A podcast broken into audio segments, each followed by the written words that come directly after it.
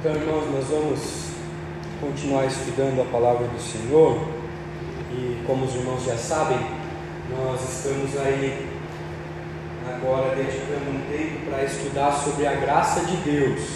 Nós temos visto aí como a graça é maravilhosa, como nós podemos nos apegar a ela para viver e temos visto que a graça triunfa sobre a nossa vida. Semana passada nós vimos que a graça triunfa sobre os nossos medos, né? e nós vimos que ah, nós precisamos buscar entender a vontade do Senhor quando nós estamos reunidos. O Senhor está falando quando nós abrimos a Sua palavra, e se às vezes nós temos a dificuldade de entender o que Ele quer de nós, é aqui que Ele vai mostrar para nós o que nós devemos fazer. Então, meu coração fica muito contente quando os irmãos vêm, né? Porque a gente se esforça e a gente planeja aqui, estuda e prepara mensagens que falam ao nosso coração, mas que a gente quer transmitir para os irmãos para ouvir também e serem confortados, né? serem confrontados. E nós vamos mais uma vez estudar e perceber que a graça de Deus ela continua triunfando apesar de nós mesmo nós sendo tão falhos, mesmo nós ah, sendo indignos ah, de todo o favor de Deus sobre nós, Ele continua agindo no nosso meio. E hoje nós vamos estudar a, a lição de número 4 da nossa revista, mas é a quinta, né, na verdade, que a gente está estudando aqui, porque no Dia dos Pais a gente ouviu lá a décima segunda sobre Jefté. E hoje nós vamos ver e refletir no seguinte tema: que a graça triunfa sobre nossa autoimagem, que a graça ela superabunda sobre nós mesmos, aquilo que nós pensamos sobre nós. E a maior parte das pessoas, por vivermos em um mundo egoísta, por termos essa dificuldade com o orgulho, por termos essa luta interna e não querer né, nos sobressair, ao mesmo tempo querer nos reconhecer a nossa superioridade. A maioria das pessoas corre atrás de títulos, corre atrás de fazer coisas para se sentir bem, corre atrás de realizar atos para depois, diante de alguém, poder relatar aquilo que ela fez com orgulho, né, se sentindo bem por ter ali ah, realizado feitos que talvez outras pessoas não realizam. Então, a maioria de nós somos fadados a correr atrás de autoridade, a correr atrás de garantir o nosso bem, para que as pessoas nos olhem e nos prestigiem. E a maioria dos ministros também ah, tem essa grande dificuldade né, de olhar para si e se achar muito bom e se achar um ótimo pregador. Tanto é que ao redor aí do Brasil e do mundo, a gente vê que tem muitas pessoas que não reconhecem ao certo a sua imagem. Tem muita gente se autonominando como bispos, como apóstolos, como patriarcas, como sumos sacerdotes, coisas que nós sabemos e ao interpretar a Escritura não existem mais. Todos esses títulos, todas essas autoridades, esses nomes usados na Escritura no Antigo Testamento já se findaram. Nós não temos mais profetas hoje, nós não temos mais apóstolos hoje, nós não temos mais sumos sacerdotes hoje, porque o próprio Senhor Jesus Cristo foi o sumo sacerdote perfeito foi o profeta perfeito, foi o rei perfeito. São os três ofícios de Cristo que nós encontramos na palavra e que nós vemos que cessaram quando Cristo cumpriu tudo isso. Daí então, ah, por outro lado, né, nós podemos pensar que quando nos direcionamos ao ensino da Escritura, podemos perceber também que somos pecadores. E por vivermos nesse mundo egoísta, nesse mundo orgulhoso, por lutarmos com esses pecados, às vezes a gente não reconhece os nossos pecados. Mas a Bíblia fala que nós não valemos nada, que para Deus nós somos como trapos de imundícia, que as nossas atitudes, que aquilo que a gente faz não agrada o nosso Deus, que o nosso coração é enganoso, que nós não temos nenhuma virtude, nenhuma qualidade para alcançar o favor de Deus. Nós não podemos fazer nada para que Deus olhe para nós, para que Ele se sinta atraído por nós e venha ali com a responsabilidade, com a obrigação de nos atender. Nós não podemos fazer nada para que Deus venha sobre nós e haja com compaixão. Ele única e exclusivamente por causa do seu caráter, do seu ser, é que olha para nós com misericórdia e a sua graça triunfa sobre todos os nossos pecados e fraquezas. Então nós não temos nada de bom em nós. Tudo que bom, de bom que nós temos é porque Deus produz por meio da salvação e da sua graça. E por outro lado também, né, nós precisamos entender que somos criados por Deus e possuímos dignidade. Nós ah, temos um valor essencial, nós temos ah, um valor fundamental, intrínseco, ligado ao sermos criados à imagem de Deus. Todo ser humano é criado à imagem de Deus. Todo ser humano foi criado e é criado por Deus toda vez quando nasce. Só que o pecado, de certa forma, ele danifica essa imagem de Deus. Ele ofusca essa imagem. E aquilo que era para nós vivermos e cumprirmos, nós agora temos a dificuldade, porque o pecado a partir da queda adentrou a humanidade e nós tendemos mais a fazer aquilo que é errado do que a fazer aquilo que é certo. Nós agimos conforme a nossa natureza, e é o que a nossa teologia diz para nós. Nós não temos mais aquele livre arbítrio de decidir o que eu faço, porque somente teve isso o próprio Adão e Eva lá no jardim do Éden. Agora, depois da queda, após o pecado inundar a raça humana, nós temos agora a livre agência. Isso nada mais é do que nós vivemos conforme a nossa natureza caída. Tudo que nós fazemos que agrada ao Senhor vem dele. Tudo que é bom vem do Pai das luzes, como Tiago anuncia para nós lá no capítulo 1, versículo 18 e 19. Tudo aquilo que nós temos e conseguimos realizar é por causa que Deus produz em nós. E às vezes, por termos essa consciência de pecado, por termos essa consciência de quão mal as pessoas podem agir, por ver na TV, no noticiário, na história, quantos homens maus se levantaram no mundo e quantas atrocidades eles fizeram, às vezes a gente pode perder um pouco a esperança nos nossos parentes, nos nossos vizinhos, nas pessoas queridas que estão ao nosso redor e a gente olha e fala: Poxa, essa pessoa não vai mudar nunca, né? Poxa, essa pessoa não tem jeito. Só que quando a gente olha para a palavra do Senhor e quando a gente pensa nessa questão da autoimagem, a gente pode ver que Cristo Jesus ele transforma a imagem que nós temos de nós mesmos, que Cristo Jesus transforma e começa a desenvolver novamente a imagem de Deus em nós quando nós somos salvos.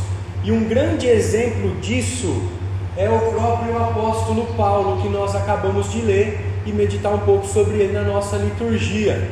Lá em 1 Timóteo 1, versículo 15, o apóstolo Paulo declara que Cristo Jesus veio ao mundo para salvar os pecadores, dos quais eu sou o pior. E a gente vê grandes relatos, muita coisa sendo anunciada no livro de Atos, no Novo Testamento, nas cartas que o apóstolo Paulo escreve sobre a vida dele.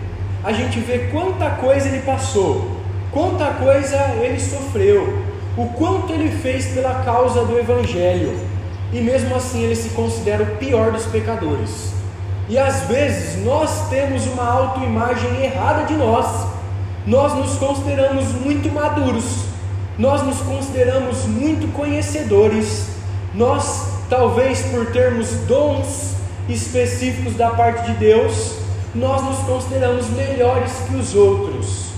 Mas quando a gente olha para o apóstolo Paulo, que foi o grande missionário, o apóstolo fora de tempo, mas que foi aquele responsável por levar o Evangelho para a Ásia, para a Europa e o Evangelho chegou até nós por causa dele, a gente percebe como ele olhava para si mesmo e olhava para a imagem dele e sabia quem ele era diante do Senhor.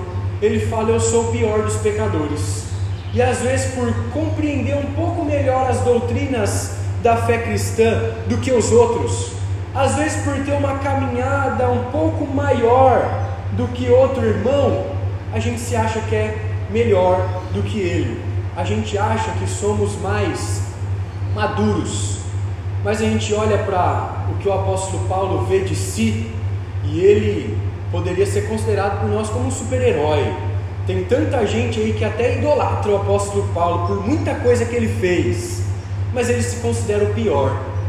Quem dera de nós então? Se ele se considera o pior, quem somos nós, né? Que fez tanta coisa, levou o evangelho por continentes, plantou várias igrejas, e por causa dele o evangelho chega em nós hoje. Quem dera se nós conseguíssemos fazer 10% do que o apóstolo Paulo fez.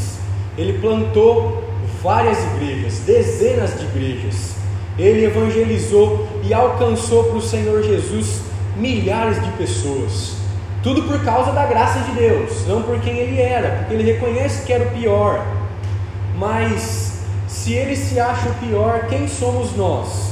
E daí então vem ah, o valor dessa lição de hoje, para a gente olhar para dentro de nós e realmente entender quem nós somos, e entender que aquilo que nós somos é unicamente por causa da graça de Deus. Então o apóstolo Paulo ele experimentou o triunfo da graça de Deus de forma extraordinária. Ele vivenciou a infinita transformação do Senhor na vida dele, na vida de um ser humano que era contrário, inimigo do Evangelho. A gente leu que ele perseguia os cristãos, que ele matava crentes, que ele era um homem maldoso, que ele era um homem que sentia prazer em fazer mal para as pessoas. E às vezes a gente encontra pessoas assim ao nosso redor. A gente encontra um incrédulo, um descrente, que ele faz todo o mal que ele poderia fazer, que ele vive na sua maior incredulidade, que ele vive na maior dureza de coração. A gente fala, fala, fala e não muda nada. A gente prega, prega, prega e até desanima porque aquela pessoa continua do mesmo jeito. As pessoas vêm no nosso meio aqui na igreja, né? a gente convida os visitantes, eles vêm, ouvem, mas saem da igreja continua do mesmo jeito. E aí às vezes a gente fica pensando, poxa, será que vai ser assim mesmo? Né? Será que todos os meus esforços vão ser em vão? Mas olhando para a graça de Deus, tudo que ele fez na vida do apóstolo Paulo, a gente pode entender que as maravilhas do Senhor elas vêm no momento do Senhor.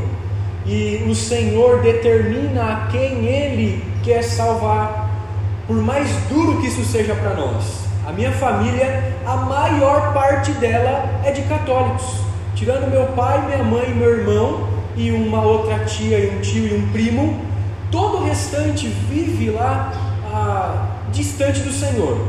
E às vezes a gente não se conforma com isso, né? a gente prega, a gente fala, a gente testemunha, a gente ora com eles, a gente mostra o caminho que deve seguir, mas a cegueira é muito grande e a gente precisa entender que diante dos propósitos de Deus, por mais difícil que isso seja, o Senhor continua sendo bom realizando o propósito de não salvar alguém. Não é da nossa parte, não é da nossa conta, né? O, o obrigar a Deus, Deus, Senhor precisa salvar essa pessoa e brigar com o Senhor, dizer isso precisa acontecer. O Senhor ele age e toma conta do mundo e controla todas as coisas muito melhor do que nós. E ele é glorificado em todos os seus atos. Ele sabe o que faz melhor do que nós.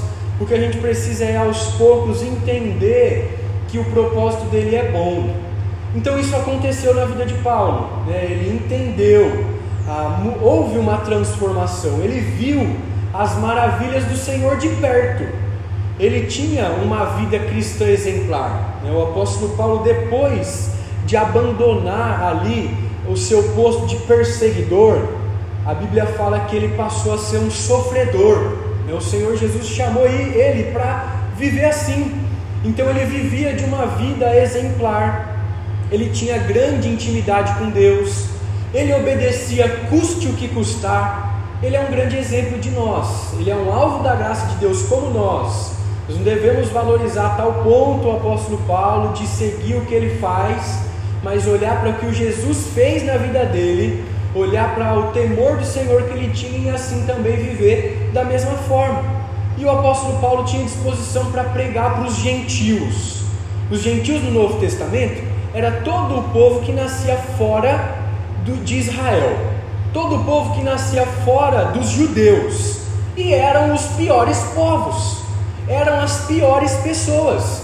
E o apóstolo Paulo entrava na cidade e ele pregava para esse povo. Pessoa que não queria ouvir, pessoa que talvez poderia brigar com ele, pessoa que talvez poderia matar ele, e ele foi até preso muitas vezes por causa disso, dessa ousadia de pregar para os gentios. E ele então pregava para os filósofos da época, pregava para os gnósticos, que eram aqueles que queriam provar e ver que realmente era verdadeiro o Evangelho, a mensagem da parte de Deus, pregava para os judaizantes, que eram aqueles presos às tradições, que eles queriam obrigar os gentios a se circuncidar, que eles queriam obrigar os gentios a terem as mesmas práticas cerimoniais que eles, mas o Senhor havia orientado e o apóstolo Paulo é levantado para quebrar essa ideia então o apóstolo Paulo ele era um homem dedicado à palavra, um homem estudioso. E é isso que nós devemos cumprir como filhos de Deus também. É isso que Deus exige e quer de nós.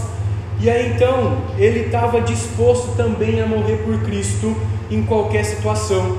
Se fosse o caso sofrer, perder algum membro do seu corpo, se fosse o caso a ser preso, a ter arrancado a sua cabeça do seu corpo, ele estava disposto a fazer isso.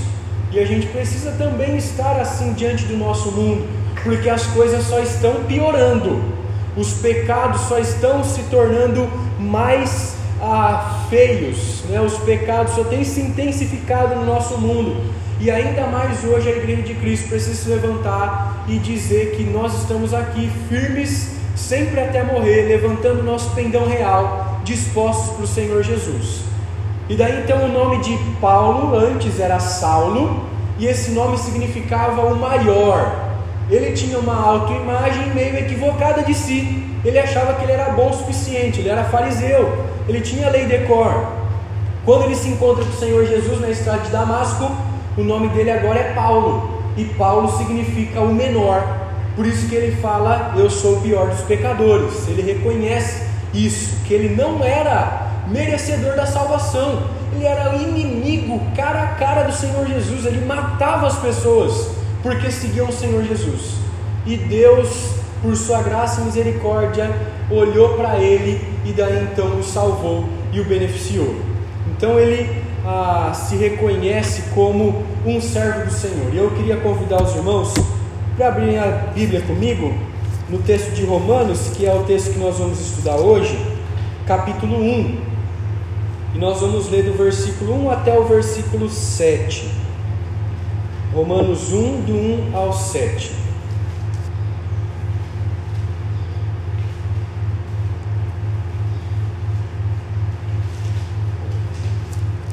Romanos 1, do 1 ao 7 eu vou ler e os irmãos podem ouvir a leitura aí do que o próprio apóstolo Paulo fala, né? Ele que é o autor da carta aos Romanos.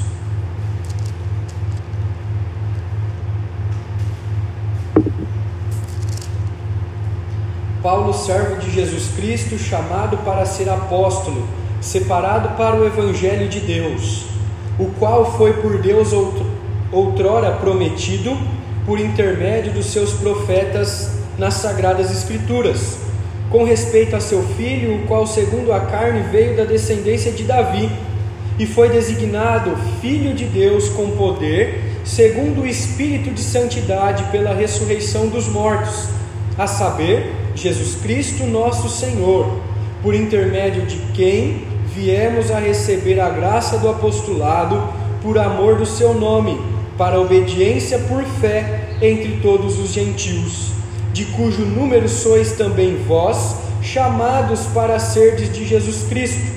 A todos os amados de Deus, que estáis em Roma, chamados para serdes santos, graça a vós outros e paz da parte de Deus, nosso Pai e do Senhor Jesus Cristo.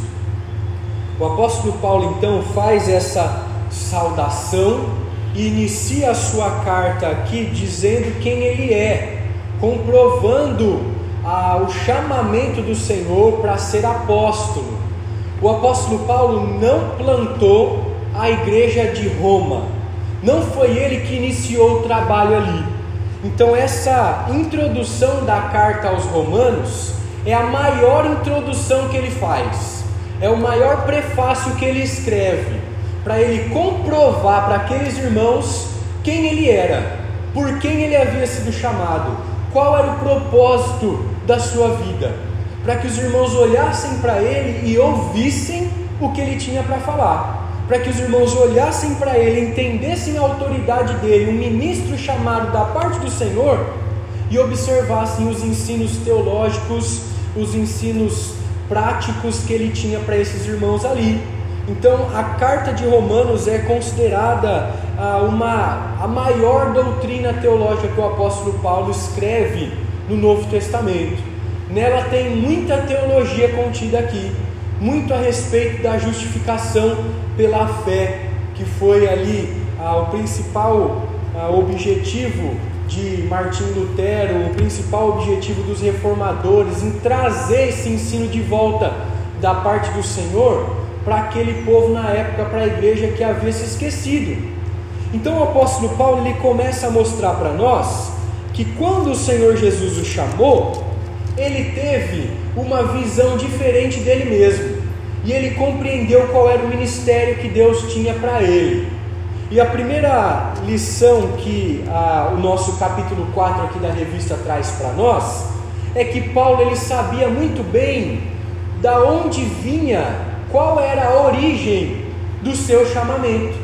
E no versículo 5, no final do versículo 4, na verdade, ele fala o seguinte: a saber, Jesus Cristo, nosso Senhor, por intermédio de quem viemos a receber. Paulo ele reconhece que a origem da sua salvação, ele reconhece que a origem do seu trabalho vem do Senhor Jesus Cristo. Ele se intitula no início ali no capítulo, no versículo 1, como alguém chamado para ser apóstolo, como alguém servo de Cristo Jesus, como alguém separado para o Evangelho. E essas expressões que ele usa aqui é de nada mais, nada menos de um escravo que faz a vontade do seu senhor, que se submete àquilo que o seu senhor ordena e direciona. Ele só segue regras. E é assim que Paulo ah, reconhece a sua vida, reconhece o seu ministério. Ele foi chamado para o Senhor não para obrigar as pessoas a fazerem o que ele quer, mas ele direciona as pessoas a cumprirem aquilo que Deus ordena também para ele. Por ser um apóstolo e um ministro, ele não é superior a quem ele prega. Ele não vive regras diferentes. Ele vive pela mesma lei, pelos mesmos mandamentos, pela mesma palavra a quem ele prega. Então ele reconhece aqui que não há perspectiva nenhuma fora do Senhor Jesus Cristo. Nesses sete versículos que a gente leu aqui, ele fala seis vezes o nome de Cristo e mais algumas vezes o nome de Deus. Então ele reconhece intimamente que tudo que ele faz é por causa de Deus. E muitos de nós, muitos fora da nossa igreja, em outras igrejas, estão achando que fazem o que fazem porque são muito bons que fazem o que fazem porque têm inteligência, que têm maturidade, que têm força, que têm ousadia. E o apóstolo Paulo foi levantado por Deus aqui como um apóstolo para nos mostrar qual é a verdadeira imagem que nós temos que ter de nós. Ele foi um apóstolo singular no início da igreja. Ele defendia Cristo Jesus com unhas e dentes. ele se colocava diante das doutrinas erradas, correntes daquela época, e ele defendia, ele confrontava, ele mostrava que eles estavam vivendo errado. E em suas cartas, ele escrevia tratados teológicos, falando sobre Cristo, explicando as doutrinas de Cristo, mostrando que Cristo Jesus era o Deus divino, é o Deus todo-poderoso. Ele veio como homem, mas tinha uma natureza 100% humana e uma natureza 100% divina. Ele defendia o Senhor Jesus, enfatizava a primazia do Senhor Jesus na criação, como é o exemplo lá de Colossenses. Então, para o apóstolo Paulo, Jesus é o princípio e o fim. Jesus estava desde o começo, Jesus está desenrolando a obra na sua igreja e Jesus vai vir buscar a sua igreja. Jesus, ele é o tudo em todos. Nós somos o que somos por causa do Senhor Jesus. E o apóstolo Paulo reconhece a origem da sua vida de salvação, da sua vida ministerial, por meio de Cristo, a quem nós viemos receber. Então o apóstolo Paulo ele tinha as marcas de Cristo na sua vida. Ele foi alguém que foi achado por Cristo e a vida dele se tornou diferente por isso, e ele vivia conforme aquilo que Cristo produzia nele. Então, nós precisamos pensar diante dessa situação: qual é o lugar que Cristo tem em nossa vida?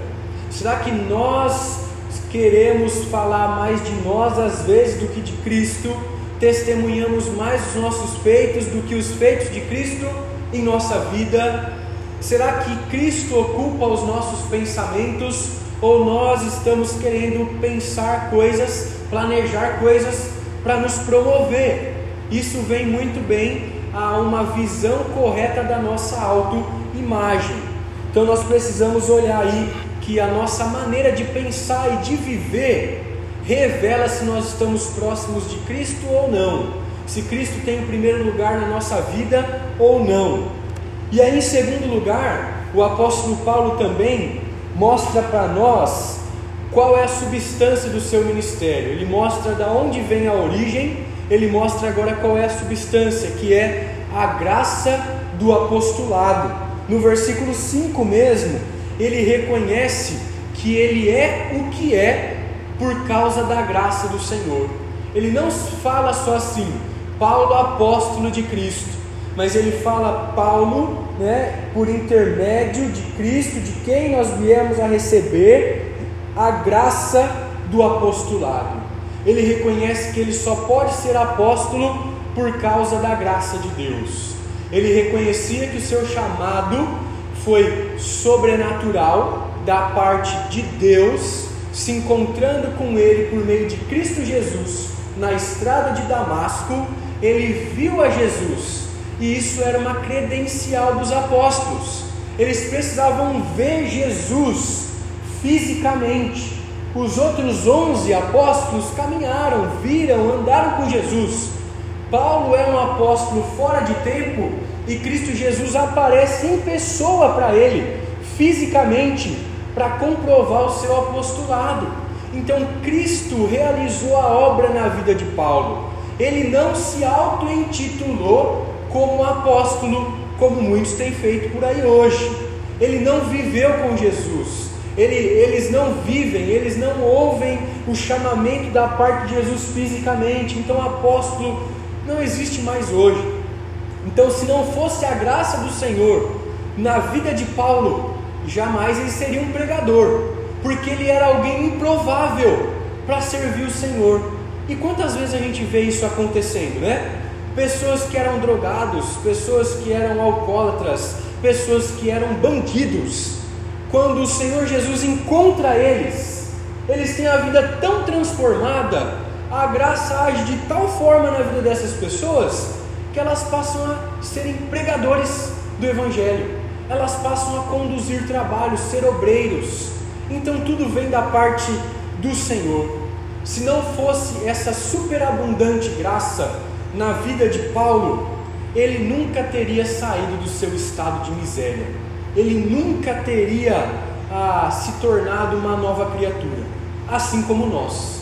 Se não é a graça de Deus em nós, nós nunca abandonamos os nossos pecados, nós nunca aceitamos Jesus na nossa vida. Se o Espírito de Deus não começa a quebrantar, não começa a promover ali uma mentalidade em nós, nós não temos a capacidade de chegar até o Senhor Jesus, porque nós somos padados a fazer o mal. E aí o apóstolo Paulo comprova isso ainda na Escritura. Em Atos 26 ele fala que ah, aquilo que o Senhor Jesus falou para ele, e aí ele declara: Por isso te apareci, para te constituir ministro e testemunha. Ele reconhece que Deus apareceu, que o Senhor falou com ele para que ele fizesse isso. Não foi ele que se levantou por reconhecer habilidades e fazer as coisas. Não era nada que Paulo tinha, não era nenhuma das suas habilidades, e é fato que isso contribui para o ministério, mas não era ele. Tudo vinha da graça de Deus, tudo é graça de Deus na nossa vida. Então ele compreendia que tudo aquilo que ele tinha, suas faculdades mentais, intelectuais, a oratória, a disposição de pregar, vinha do Senhor. Então, quantas vezes a gente negligencia também a graça do Senhor? E o apóstolo Paulo, ele está nos ajudando a lembrar aqui que quando nós olhamos para as nossas habilidades, quando nós olhamos para aquilo que nós sabemos fazer bem, quando nós olhamos para aquilo que Deus nos chamou, nós temos que nos recordar do favor imensurável, do favor que não pode ser medido da parte do nosso Deus. Esse favor que nos resgatou, que nos transformou e que nos capacita. Então, quantas vezes a gente negligencia essa graça? E o apóstolo Paulo fazia questão de mencionar essa graça na maioria das introduções das suas cartas. E aí, em terceiro lugar, ele mostra a causa do seu ministério. No versículo 5, ele continua, depois aí da graça do apostolado, dizendo: por amor do seu nome. Então, a única a intenção do apóstolo Paulo aqui era de fazer o nome do Senhor Jesus Cristo conhecido, era de tornar o nome do Senhor Jesus grande. E às vezes nós caímos no mesmo erro do povo da Torre de Babel. Queremos nos cercar no nosso mundinho, queremos promover coisas para nos sobressair, para tornar o nosso nome grande. Quando a gente faz um bom feito, a gente quer dizer para as pessoas. Só que a Bíblia mesmo nos diz, né? Olha, quando você for dar esmola a alguém, que a sua mão direita não saiba o que sua mão esquerda está fazendo, ou vice-versa, né? Não sei o certo falar, mas que uma mão não saiba o que a outra mão fez, que você faça em secreto, para que você não venha se orgulhar. Quantas vezes o povo de Deus ia para a batalha e Deus humilhava o seu povo? Com Gideão ele falou para ele 300 homens só, para que eles não se orgulhassem do poder do exército, de como era um exército forte. Mas Deus manda lá um exército pequeno para lutar com uma nação grande, e aí eles venciam para saber que não vinha nada deles, mas tudo era graça do Senhor. Então o apóstolo Paulo reconhecia isso e nós precisamos reconhecer também. Tudo que nós fazemos e fomos nos dispor a fazer é por causa do amor do nome de Deus, amor a Deus. E daí então, ele afirma os favores da graça do apostolado, dizendo isso.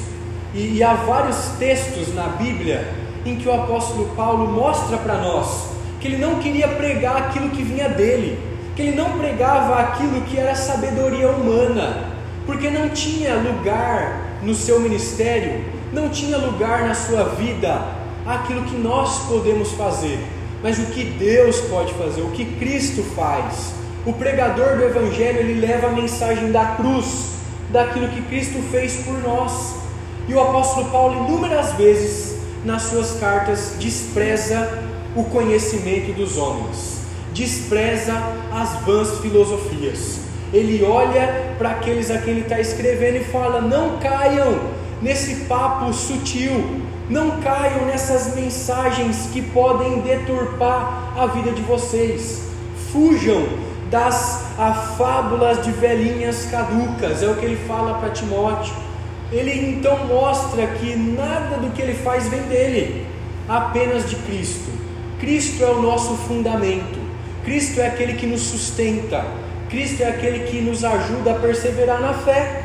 Então tudo aquilo que a gente faz deve ser um anúncio do Senhor Jesus Cristo, não nós mesmos. Paulo ele não estava querendo buscar uma posição social. Poxa, Paulo era um, um grande influenciador da sua época.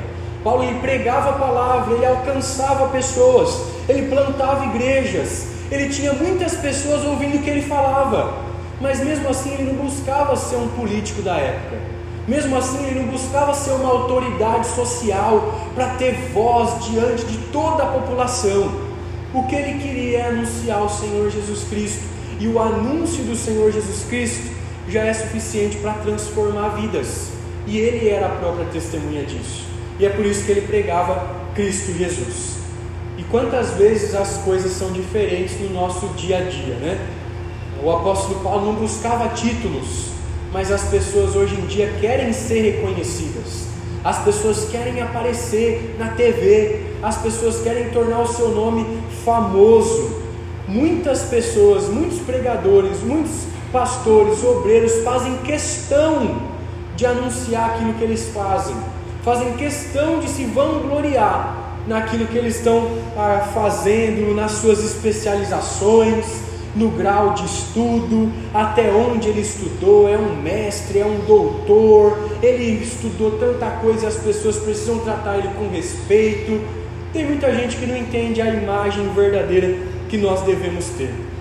E aí então o apóstolo Paulo mostra para nós que nós não podemos esquecer do nome de Jesus.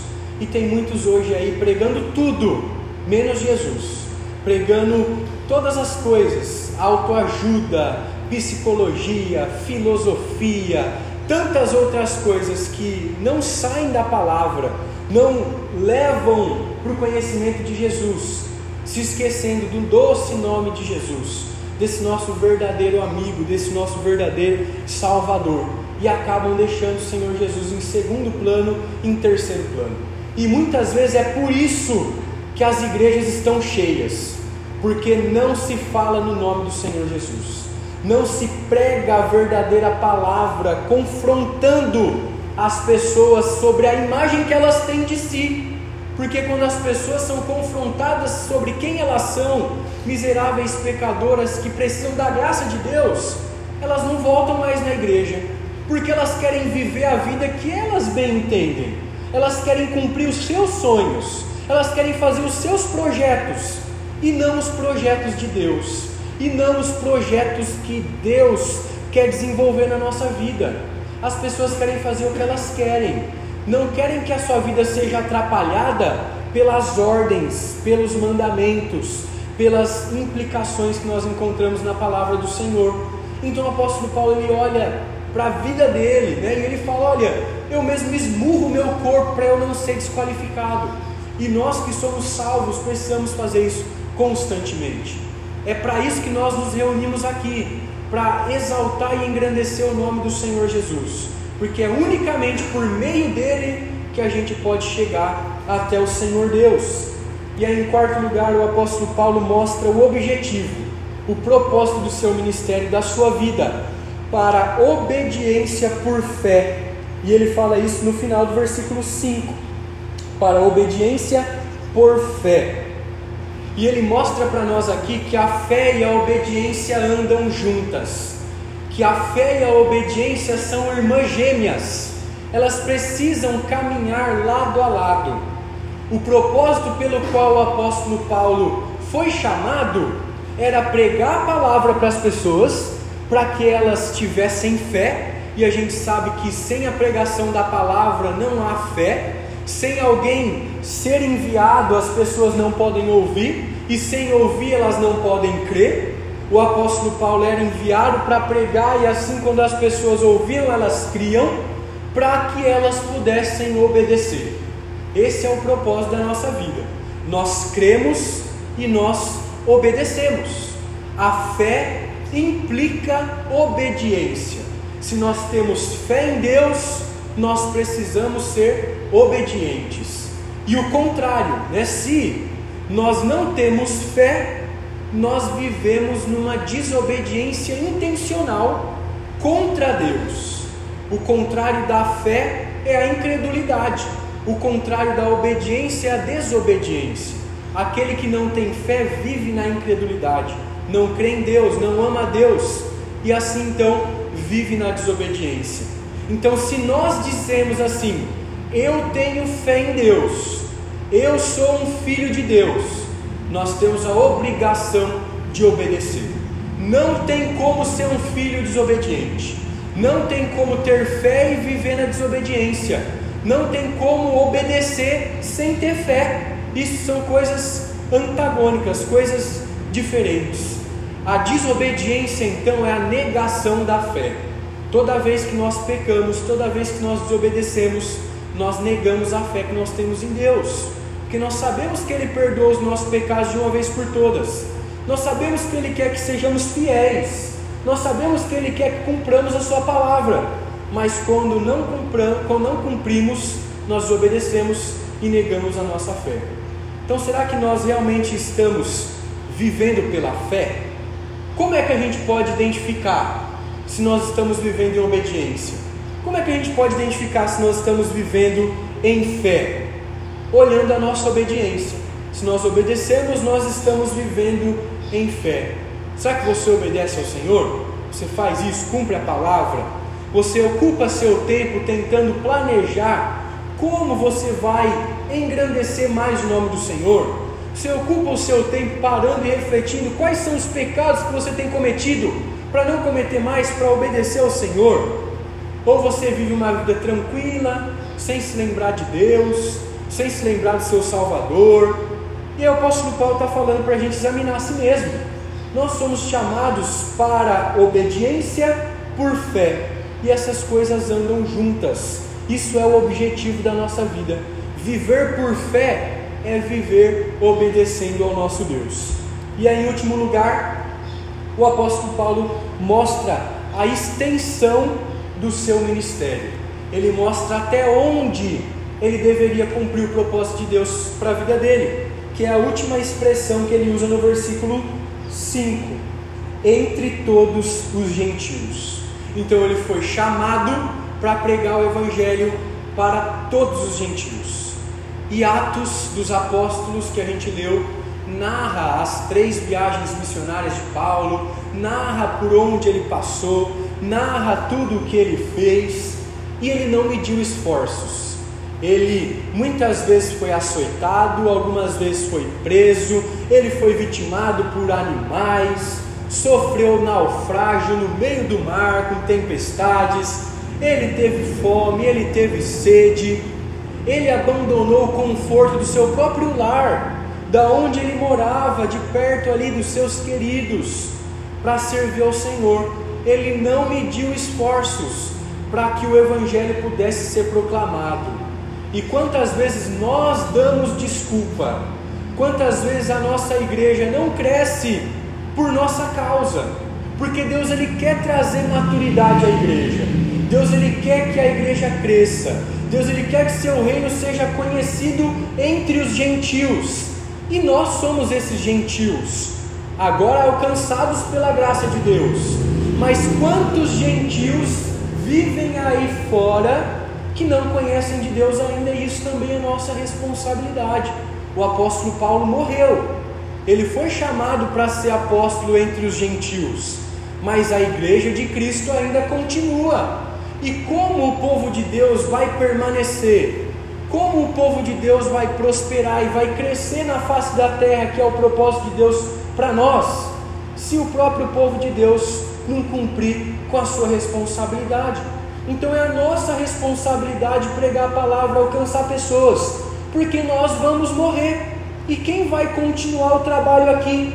Quem vai seguir a igreja, tudo que a gente faz hoje aqui? É a nossa responsabilidade. Então, se o apóstolo Paulo não fizesse discípulos entre os gentios, ele não iria cumprir a missão de Deus para ele. Se ele não fizesse discípulos entre os gentios, provavelmente nós hoje não estaríamos reunidos aqui, porque ele pregou o Evangelho nos continentes, na Ásia, na Europa, e outros missionários, outras pessoas foram sendo levantadas. O Evangelho chegou aos Estados Unidos, depois veio ao Brasil, e a gente não teria hoje o Evangelho aqui. Então nós precisamos levar o Evangelho às pessoas que não têm ainda, porque pessoas se levantaram e vieram até nós e pregaram, e hoje nós temos a graça da salvação. Quando nós nos alegramos com isso, quando nós entendemos o prazer que é servir ao Senhor, a gente não aguenta ficar só para nós e a gente prega. Então o apóstolo Paulo deveria levar o evangelho às nações, ele deveria pregar o Senhor. Isso é responsabilidade não só minha, que estou pregando aos irmãos, não só dos presbíteros, dos diáconos, dos oficiais da igreja, mas de cada um dos discípulos de Cristo Jesus. Se você é discípulo de Cristo, se você diz que tem fé, uma, da, uma das ah, responsabilidades, uma forma de obedecer ao Senhor Jesus é ir e pregar o Evangelho a toda criatura. Então, por mais que a gente tenha dificuldade de falar, por mais que a gente não tenha uma mensagem pronta assim, não tenha assim é, um, tanta influência onde a gente está, a gente pode dizer poucas palavras e dizer que Jesus se importa com a gente. Jesus se importa com aquele que está longe dele. Jesus pode transformar a vida dele. Jesus é o nosso melhor amigo e pode ser o melhor amigo dele. Jesus, como transformou a nossa vida e a gente parou de cometer pecados passados, pode fazer com que ele pare também de cometer pecados por meio da salvação. A gente pode dizer que Jesus quer produzir o melhor na vida das pessoas que estão aí afora, longe dele. A mensagem do Evangelho é bem simples que até uma criança pode compreender, mas também é tão profunda que até os mais inteligentes, os mais poderosos, também têm dificuldade de entender. Existem relatos na palavra de reis, de pessoas que não se voltaram para o Senhor porque não compreenderam verdadeiramente. Né? O próprio Paulo, diante ali do rei, testemunhando que Deus tinha feito para ele, o rei Herodes, ele olha ali e fala: Ah, Paulo, você quase me convenceu mas eu não quero viver dessa forma que você está pregando para mim, não. O que a gente tem que fazer é pregar, é testemunhar. Os frutos vêm da parte do Senhor, Ele salva quem Ele quer, nós só somos instrumentos. Então, esse era a extensão do ministério do apóstolo Paulo, que ele precisava pregar para aqueles que não faziam parte do povo de Israel, para aqueles que não fazem parte do povo de Deus, não fazem parte da nossa igreja, é fácil pregar para crente, né? é fácil a gente dar sermão e lembrar versículos da Bíblia para os crentes. Né? O difícil é a gente se levantar e pregar para quem não quer ouvir. Esse era o ministério de Paulo. E esse tem que ser a nossa responsabilidade hoje também. Por mais que as pessoas vão falar mal de nós, por mais que as pessoas vão nos perseguir e podem matar a gente, o Senhor Jesus fala: olha, não tenham medo daqueles que podem tirar a sua vida, mas tenham medo daquele que pode lançar a alma de vocês no inferno, que é o próprio Deus. A gente tem que temer a Deus acima de todas as coisas, não aos homens. Nossa responsabilidade é mesmo expandir o reino do Senhor. Então a graça de Deus triunfou sobre a vida do apóstolo Paulo. Ele entendia que a sua conversão precisava servir para alguma coisa ele entendia que a conversão dele precisava servir para salvar as outras pessoas. Tanto é que os discípulos ficaram com medo do apóstolo Paulo. Esse Saulo aí não era aquele cara que estava matando a gente até dias atrás. Agora ele está pregando o evangelho. Toma cuidado aí, hein? Ele pode tentar te enganar dizendo que agora recebeu o Senhor Jesus e ele pode matar, hein? Mas aí o Espírito do Senhor veio sobre ele e mostrou sobre os apóstolos que realmente ele tinha sido transformado, que os olhos espirituais tinham sido abertos. Então o apóstolo Paulo ele ah, cumpriu a sua vocação, o seu chamado, ele entendeu quem ele era. E a gente precisa entender quem nós somos, qual é a nossa imagem, não ter uma autoimagem deturpada e entender o que Deus quer fazer sobre nós. E aí, três aplicações rápidas para a gente poder finalizar o nosso tempo aqui. A primeira, qual é a imagem que você tem de si mesmo? Você se acha muito autossuficiente? Pode fazer as coisas segundo a sua capacidade? Não precisa da igreja? pode fazer aquilo que você quer, ou você se acha muito mal e muito fraco, muito pequeno. Essas duas coisas elas estão ah, mostrando para nós uma visão deturpada de nós mesmos. Nós não somos totalmente bons, mas também nós não somos totalmente pecaminosos, mal e fracos, porque a graça de Deus trabalha na nossa vida. Deus está trabalhando constantemente para a imagem dele ser produzida em nós. Então, quando nós criamos uma imagem de nós mesmos e achamos que somos superiores ou inferiores ao que realmente nós somos, nós vamos sofrer, porque uma hora ou outra nós vamos entender: eu não sou tão bom assim. Uma hora ou outra nós vamos entender: poxa, eu posso fazer isso, eu não sou tão fraco assim, eu não sou tão pequeno assim. Então a graça ela nos faz vigorosos ela traz motivo de viver, motivo de pregar, de servir. E a graça nos traz abundância de vida. O Senhor Jesus disse que veio para nos dar vida e vida em abundância. E é isso que ele faz para nós. Então, qual é a imagem que você tem de você mesmo? O apóstolo Paulo mostra para nós aqui em Romanos 1, de 1 a 7, qual é a imagem que o crente deve ter. A segunda aplicação a maneira como você compreende a graça triunfante de Cristo sobre a sua vida é fundamental para definir a sua autoimagem. Se você realmente compreende a graça de Deus na sua vida, você vai reconhecer quem você realmente é. O apóstolo Paulo viu, poxa, eu era um cara mau mesmo. Eu matei um bocado de gente. Eu fazia as pessoas sofrerem. E a gente faz as mesmas coisas, a gente peca, a gente, antes de conhecer o Senhor Jesus, vivia uma vida longe dele. Nós éramos fracos e falhos e pecadores. Se a gente reconhece a nossa podridão, nós podemos ter uma imagem correta de nós. Se a gente reconhece que a graça de Deus, ela superabunda na nossa vida, nós podemos ter uma imagem verdadeira.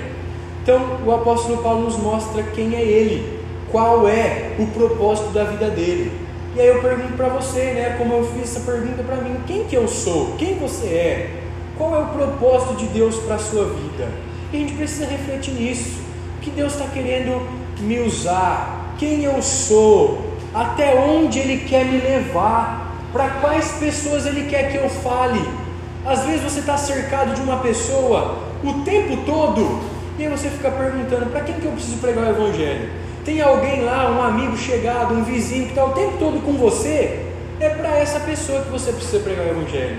Tem um parente na sua casa que não conhece o Senhor Jesus, é ali que você tem que testemunhar e dizer e mostrar e não se cansar. Como Deus quer te usar? A gente precisa pensar nessas coisas. Em terceiro e último lugar, o modo como você se vê é compatível com o que as Escrituras apresentam de um genuíno servo de Cristo? Você olha para si mesmo da forma como a Bíblia apresenta que você é, e a gente tenta aqui o tempo todo criar essa imagem equilibrada, mostrar quem a gente era, quem nós somos em Cristo e não se orgulhar. Se nós temos motivo de se orgulhar, é se orgulhar no nome do Senhor Jesus Cristo. Então, para que Deus quer usar a sua conversão? Deus não converte pessoas para que nós fiquemos parados, para que nós fiquemos sentados só ouvindo na igreja. Deus quer nos usar de alguma forma, seja servindo, né, braçalmente, seja pregando, seja visitando, seja orando pelas pessoas, seja qualquer coisa que você consegue fazer para que o evangelho progrida, convidando as pessoas para vir para a igreja. Isso é uma forma de Deus te usar também conversar com elas e mostrar como tem sido bom se reunir aqui, elas precisam disso. O cristão verdadeiro, ele percebe o que é bom para ele e ele quer o bom, aquele bom, aquele bem para as pessoas também. Então a escritura, ela diz quem é o homem, ela diz quem nós somos. Ela traz uma antropologia, um conhecimento correto de nós e nos ajuda a viver de forma equilibrada. E aí nós aprendemos com Paulo então aqui que a graça é maior do que tudo, que a graça é melhor do que a vida, como diria o salmista, por isso meus lábios te louvam. E a graça é melhor e maior até mesmo que a nossa autoimagem. Então essa é a mensagem de hoje pela manhã. É isso que a nossa lição tem a nos ensinar. Né? os irmãos estão duvidando do que eu estou falando ou estão achando que eu estou falando além da Escritura, a gente entregou a revista para os irmãos aí para vocês acompanharem também, lerem os textos e avaliarem, tá bom? Então a gente tenta pregar a palavra e a palavra fiel aqui, para a gente se tornar melhor, para a gente poder glorificar o Senhor em tudo que a gente faz. E se os irmãos tiverem um pouquinho mais de paciência, eu queria cantar mais um cântico com os irmãos, tá bom?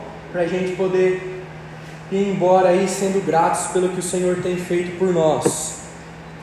Aquele cântico que fala: Te agradeço por tudo que tens feito, por tudo que vais fazer, por tuas promessas, por quem o Senhor é. Vamos cantar o nosso Deus. Eu só esqueci de desligar o projetor, mas ele já está ligando rapidinho. E aí a gente já vai projetar para passar.